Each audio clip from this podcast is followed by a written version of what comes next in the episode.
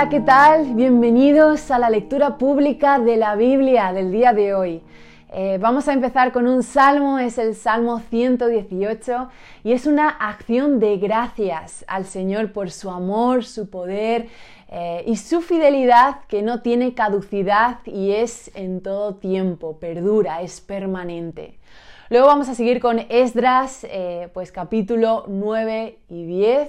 Es la oración de Esdras acerca de los matrimonios mixtos, un tema muy interesante también. Es el momento en el que el pueblo confiesa su pecado eh, y también salen a la luz esos culpables de los matrimonios mixtos que estamos mencionando. Luego vamos a seguir por Primera de Corintios 1, versículos del 1 al 9 y son las saludaciones de Pablo, las la introducción de, Pablo, esos saludos eh, y la manera en la que también da gracias a Dios. Así que no te lo pierdas, abre tu corazón, eh, que sea un momento de intimidad con Dios, con el Espíritu Santo, para que puedas eh, ver todo lo que Dios quiere enseñarte a través de la lectura pública de la Biblia. El libro de Salmos, capítulo 118. Den gracias al Señor, porque Él es bueno.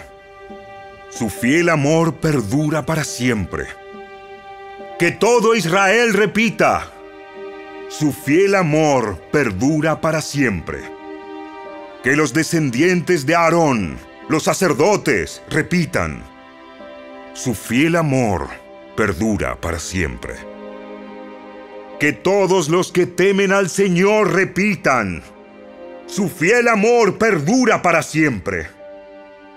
En mi angustia oré al Señor, y el Señor me respondió y me liberó. El Señor está de mi parte, por tanto, no temeré.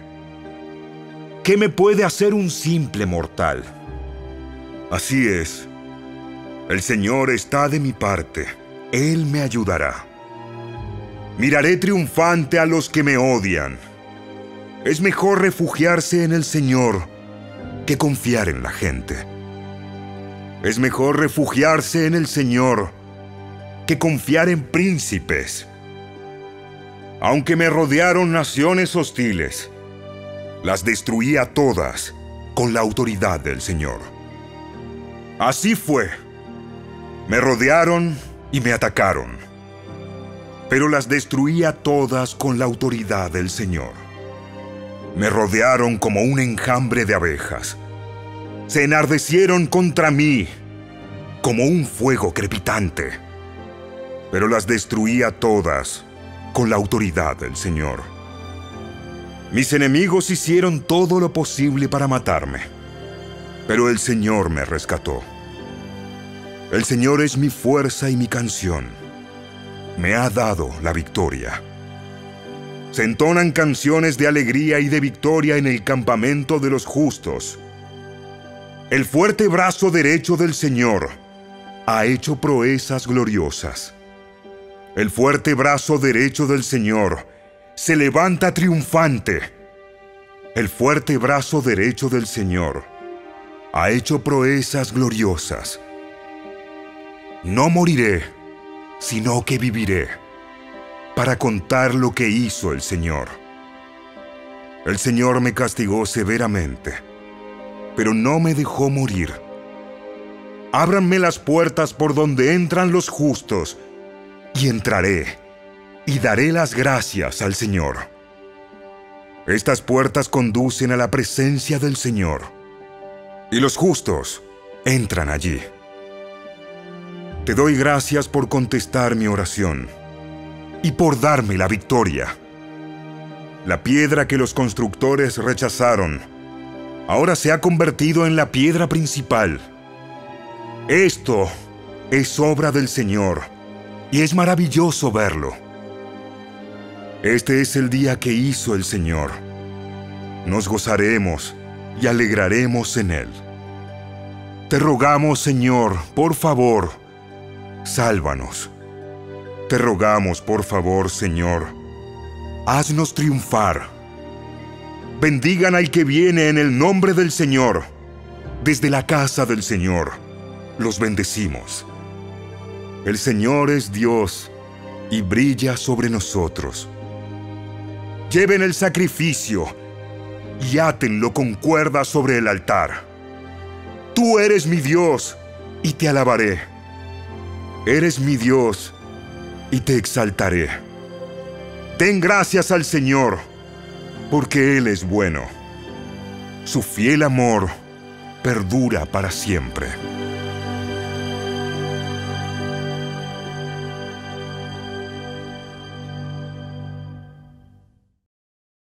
El libro de Esdras, capítulo 9. Una vez realizadas estas cosas, los líderes judíos vinieron a verme y dijeron, Muchos del pueblo de Israel, e incluso algunos sacerdotes y levitas, no se han mantenido separados de los otros pueblos que viven en esta tierra.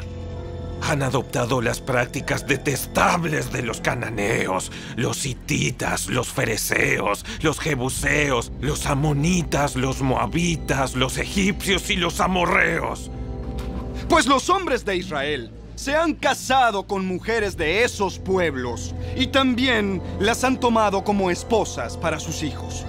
De manera que la raza santa se ha corrompido a causa de esos matrimonios mixtos. Peor aún, los primeros en cometer este ultraje han sido los líderes y los funcionarios. Al oír esto, me rasgué el manto y la camisa, me arranqué el pelo de la cabeza y de la barba, y me senté completamente horrorizado. Entonces, todos los que temblaban ante las palabras del Dios de Israel vinieron y se sentaron conmigo a causa de este ultraje cometido por los que habían regresado del destierro. Allí me quedé sentado, totalmente horrorizado, hasta la hora del sacrificio vespertino. A la hora del sacrificio, me levanté de donde había estado sentado haciendo duelo con mis ropas rasgadas. Caí de rodillas y levanté las manos al Señor, mi Dios. Hice la siguiente oración. Oh Dios mío, estoy totalmente avergonzado. Me da vergüenza elevar mi rostro a ti, pues nuestros pecados se han amontonado tanto que son más altos que nosotros y nuestra culpa llega a los cielos desde el tiempo de nuestros antepasados hasta el día de hoy, hemos vivido sumergidos en el pecado. Por esa razón, nosotros, nuestros reyes y nuestros sacerdotes, hemos estado a merced de los reyes paganos de la tierra. Nos han matado, capturado, robado y deshonrado, tal como estamos hoy. Sin embargo, ahora se nos concedió un breve momento de gracia porque el Señor nuestro Dios ha permitido que unos cuantos de nosotros sobreviviéramos como un remanente. Él nos ha dado seguridad en este lugar santo. Nuestro Dios nos ha iluminado los ojos y nos ha concedido un poco de alivio de nuestra esclavitud. Pues éramos esclavos, pero en su amor inagotable, nuestro Dios no nos abandonó en nuestra esclavitud. Por el contrario, hizo que los reyes de Persia nos trataran favorablemente. Él nos dio nuevas fuerzas para que pudiéramos reconstruir el templo de nuestro Dios y reparar las ruinas. Nos dio una muralla de protección en Judá y en Jerusalén. Ahora, Dios nuestro, ¿qué podemos decir después de semejantes cosas? Pues una vez más hemos abandonado tus mandatos. Tus siervos, los profetas, nos advirtieron cuando dijeron, la tierra en la que están a punto de entrar y poseer está totalmente contaminada por las prácticas detestables de los pueblos que la habitan. De un extremo al otro, la tierra está llena de corrupción. No permitan que sus hijas se casen con los hijos de ellos. No tomen a las hijas de ellos como esposas para sus hijos. Jamás promuevan la paz y la prosperidad para esas naciones. Si ustedes siguen estas instrucciones, serán fuertes y disfrutarán de las buenas cosas que la tierra produce, y dejarán esta prosperidad como herencia a sus hijos para siempre. Ahora somos castigados por nuestra perversión y nuestra gran culpa. Pero en realidad, el castigo que recibimos es mucho menor de lo que merecemos, porque tú, Dios nuestro, has permitido que algunos de nosotros sobreviviéramos como un remanente. Sin embargo, aún así, otra vez estamos quebrantando tus mandatos y nos estamos casando con personas que cometen esos actos detestables. ¿Acaso no será suficiente tu enojo para destruirnos? ¿Para que ni aún este pequeño remanente sobreviva? Oh Señor, Dios de Israel, tú eres justo. Nos acercamos a ti con nuestra culpa, sin ser más que un remanente que ha escapado. Aunque en semejante condición, ninguno de nosotros puede estar en tu presencia. El libro de Esdras, capítulo 10. Mientras Esdras oraba y hacía esa confesión llorando y postrado rostro en tierra delante del templo de Dios, una gran multitud de Israel, hombres, mujeres y niños, se congregó y lloró amargamente con él. Luego Secanías, hijo de Jehiel, descendiente de Elam, le dijo a Esdras, Hemos sido infieles a nuestro Dios, porque nos hemos casado con mujeres paganas de esta tierra. Pero a pesar de esto, hay esperanza para Israel. Hagamos ahora un pacto con nuestro Dios, mediante el cual nos divorciaremos de nuestras esposas paganas y las echaremos de aquí junto con sus hijos. Seguiremos tu consejo y el de los demás que respetan los mandatos de nuestro Dios. Que se haga todo de acuerdo con la ley de Dios. Levántate porque es tu deber decirnos cómo debemos proceder para arreglar esta situación. Nosotros te respaldamos. Por lo tanto, sé fuerte y actúa.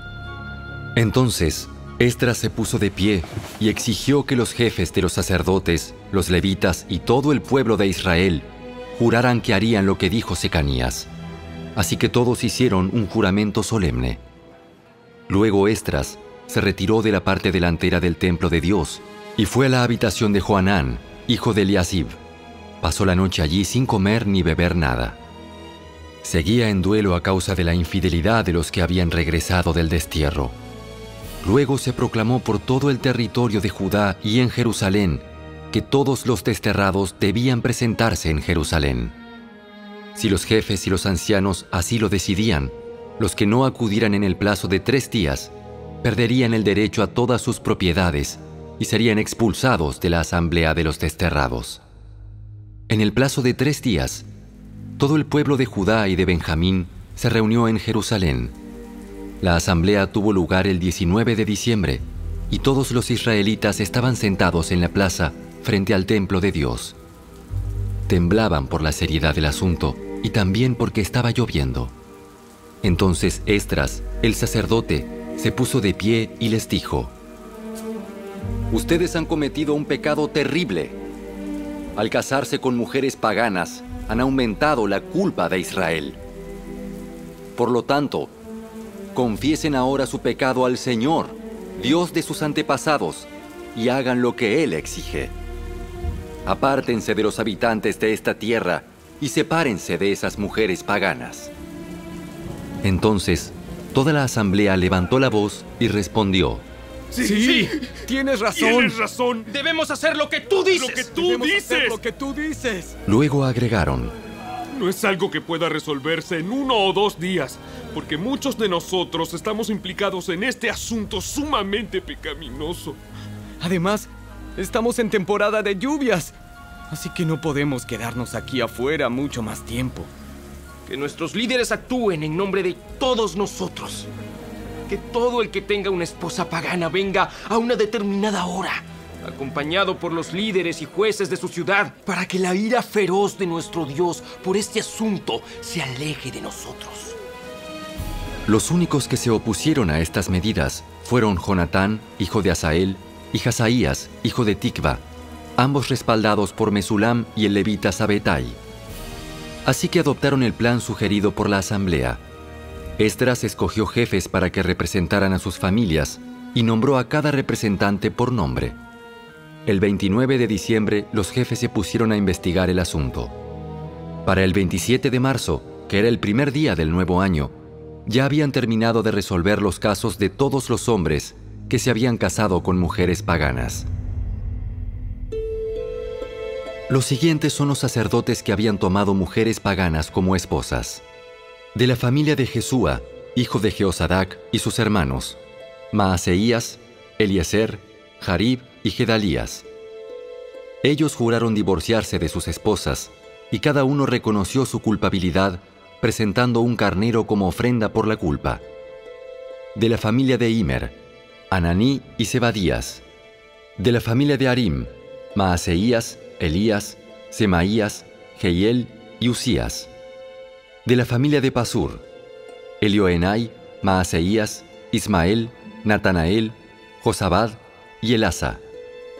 Los culpables de este pecado de entre los levitas eran Josabad, Simei, Kelaía, también llamado Kelita, Petaías, Judá y Eliezer. El culpable de este pecado de entre los cantores era Eliasib. Los culpables de este pecado de entre los porteros eran Salum, Telem y Uri. Los culpables de este pecado de entre los demás israelitas eran los siguientes. De la familia de Paros, Ramía, Jesías, Malquías, Mijamín, Eleazar, Hasabías y Benaía. De la familia de Elam, Matanías, Zacarías, Jehiel, Abdi, Jeremot y Elías. De la familia de Satu, Elioenai, Eliasib, Matanías, Jeremot, Sabad y Asisa. De la familia de Bebai, Joanán, Ananías, Sabai y Atlai. De la familia de Bani, Mesulam, Maluk, Adaía, Jasub, Seal y Jeremot.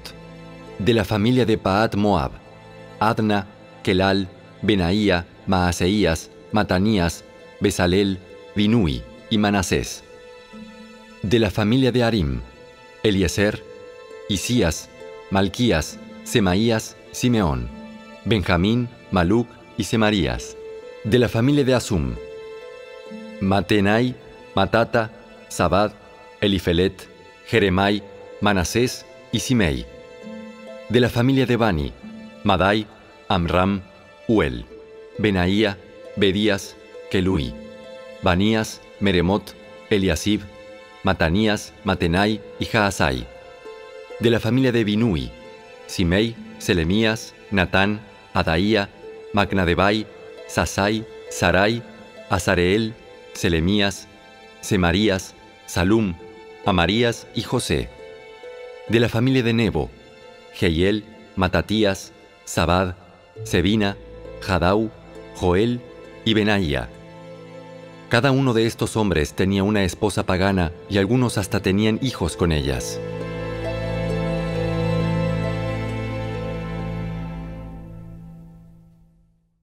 La primera carta de Pablo a los Corintios, capítulo 1.